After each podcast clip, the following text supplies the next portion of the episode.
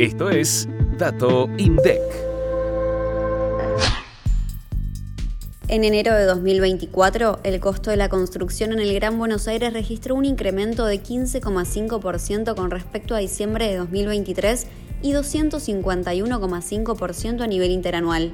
El costo de la mano de obra fue el capítulo que mostró la mayor suma mensual, 19,3%, en donde se incluyen los costos tanto de la mano de obra asalariada como los subcontratos.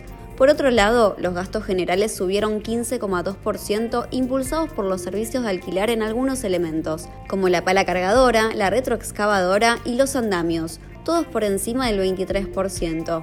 Por último, la división materiales subió 13,2%. Las mayores alzas se presentaron en los grupos de ascensores, artículos sanitarios de losa y productos de hormigón y cemento, con subas superiores al 20%. En el otro extremo, hierros para la construcción fue el único grupo de materiales que exhibió una variación negativa, de 4,6%.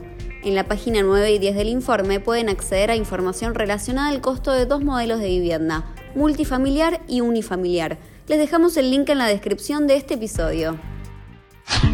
¿Ya escuchaste el último episodio de Es Tendencia? Conoce las estadísticas del INDEC desde otro punto de vista.